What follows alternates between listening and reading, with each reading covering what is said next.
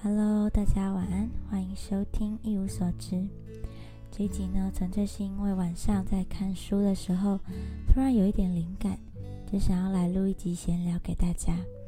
嗯，可以念一些梵谷的书信啊，还有我很喜欢的一幅《夜间咖啡馆》。嗯，这幅画呢是当那时候梵谷刚搬到阿尔的时候，在这边租房。那这幅画呢，可以明显的看到梵谷孤独的内心。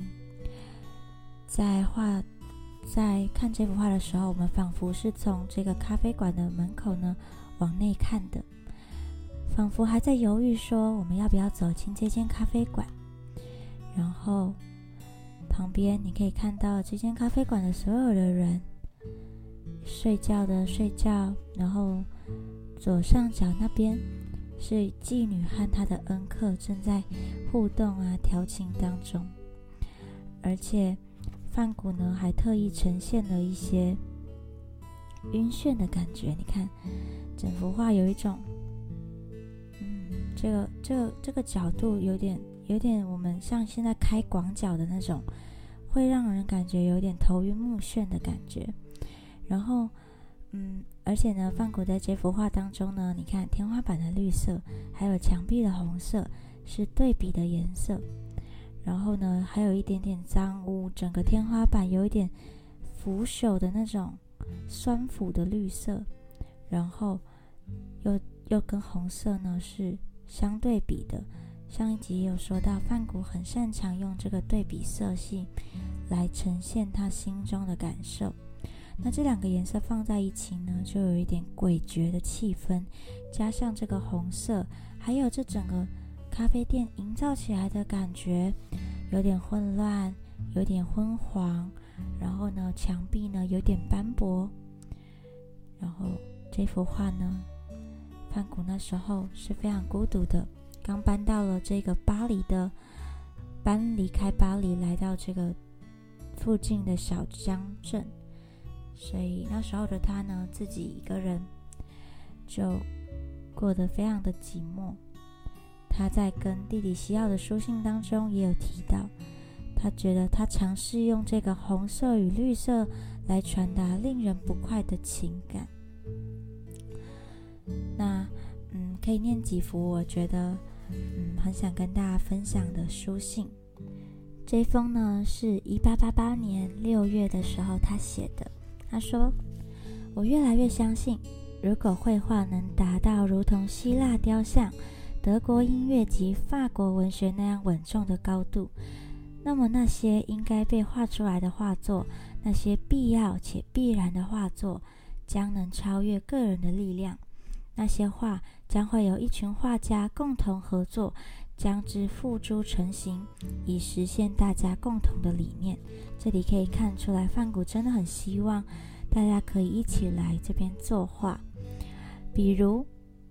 假设这位画家对色彩非常敏感，可是缺乏想象；而另一位画家常有许多或好或坏的新创意，却不知如何适当的将之表现出来。但是基于这个理由，就足以对那些相互批评和攻坚对方的画家彼此间缺乏向心力的问题感到惋惜。尽管这些人所幸还没有泯灭了人人性。你大概会觉得这全都是这些不值得一提的小事，谁知道呢？但就是这件事情本身和一场艺术复兴的可能性来看，这肯定不是微不足道的事。他就是觉得大家一起作画呢，能够激荡出一些新的想法。他说：“我在这儿要问你一个技法的问题。”他问他弟弟：“告诉我你的观点。”我想要。我想将从颜料香奈儿买来的黑白两色颜料大胆地抹在调色板上，直接照原样使用。如果我在一座铺有粉色步道的绿色公园里看见，切记我对日本那种简单的平涂上色方式牢记在心。一个身穿黑色的衣服的男人，比如说一个地方官员。正读着《果敢报》，而它顶上的天空是纯粹的钴蓝色。那为什么我不能用钝黑色画出这位绅士，并用纯白色画出报纸呢？日本画家对光线并不在乎，反而是用没有光影的平板色调，一片接一片的上色，利用独特的线条，以简单的方式捕捉动作或形体。至于另一个想法，例如在一个包含金色或黄昏的色彩组合中，我们可能会在必要时用纯白色画上一道白墙，与天空相称。或是采用中性色调调和过的白，因为天空本身会为这个白色增添淡紫色泽。在这个非常单纯的风景里，有一栋全白的小屋，甚至连屋顶都刷白，直立在橘色的大地上。南方的天空及地中海容易带出浓密的橘色色彩，因为这里的蓝非常浓烈。门窗的黑及屋顶的小十字装饰造成了黑白的色差反差，看起来就和橘和蓝对比同样宜人。在同样的原则下，还有另一个更有趣的主题：身穿黑白格纹装的女子站在同样简单的风景中，伴随着蓝天与橘色的大地，黑与白可以恰如其分地作为色彩。至于少许，至至少在许多例子当中是这样的，因为黑与白的对比就和例如红与绿的对比一样强烈，而且日本人也会利用相同的色调在白纸上画下四笔，以带有魔力的美感，呈现出小女孩苍白隐约的肌肤感，以及。白肤和小女孩黑发的动人反差，他们也会用同样的手法描绘覆盖覆满无数白花的黑莓丛。所以你看，对比的对比的这个用法呢，是范古非常强调的，在这封信当中。然后最后呢，他说：“我终于看到了地中海，而且也在圣玛丽待了一周。我取到。”卡马尔格穿过葡萄园草地和平原，千辛万苦地到达当地。那里的平原景色一如荷兰。我在圣玛丽看到几个女孩，她们让我想到契马布耶与乔托的画，非常相似。事实上，她们非常瘦，神情也相当哀伤、神秘。在平坦多沙的岸边，我看见几艘或绿或红。或蓝的船只，不论外形或色泽都讨人喜欢，让我想起花朵。这种船可供单人驾船出海，不过划不了太远。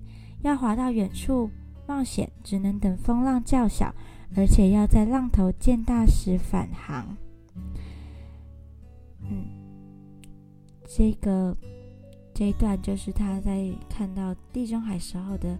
一些想法，他说：“我也很想去看看非洲，但我不会为未来安排任何明确的计划，因为所有事物都取决于实际情况。我想体验的是那深邃蓝天带来的效果。哦，这就有这就有感受到他印象派的心理状态了，因为印象派其实也都是捕捉当下的这个，嗯，此时此刻的一个景色。”那这里呢，范谷也可以明显的看到，他是有这样子的一个倾向的。好，最后一段跳过一点点。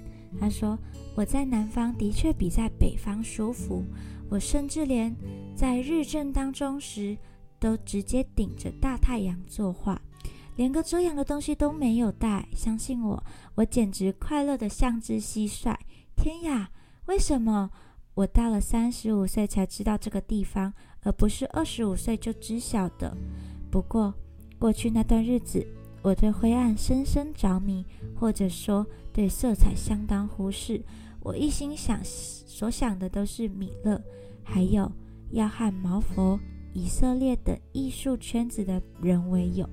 所以他其实是在这个时候才发现，色彩对于他本人来说是非常重要的。好，这也是他后来的这个，因为他三十七就死了嘛，距离他死前的两年，他才真正的被这些色彩给启发出来，然后感受到了色彩的带给他的感动。所以之后他很多画作，你看这晚年的时候，嗯，就是他快要死之前的这这两三年哦，的色彩都非常的丰富。然后呢，也很有日本的特色，可以在这封信当中，都可以了解到范谷那时候一个心情上的变化。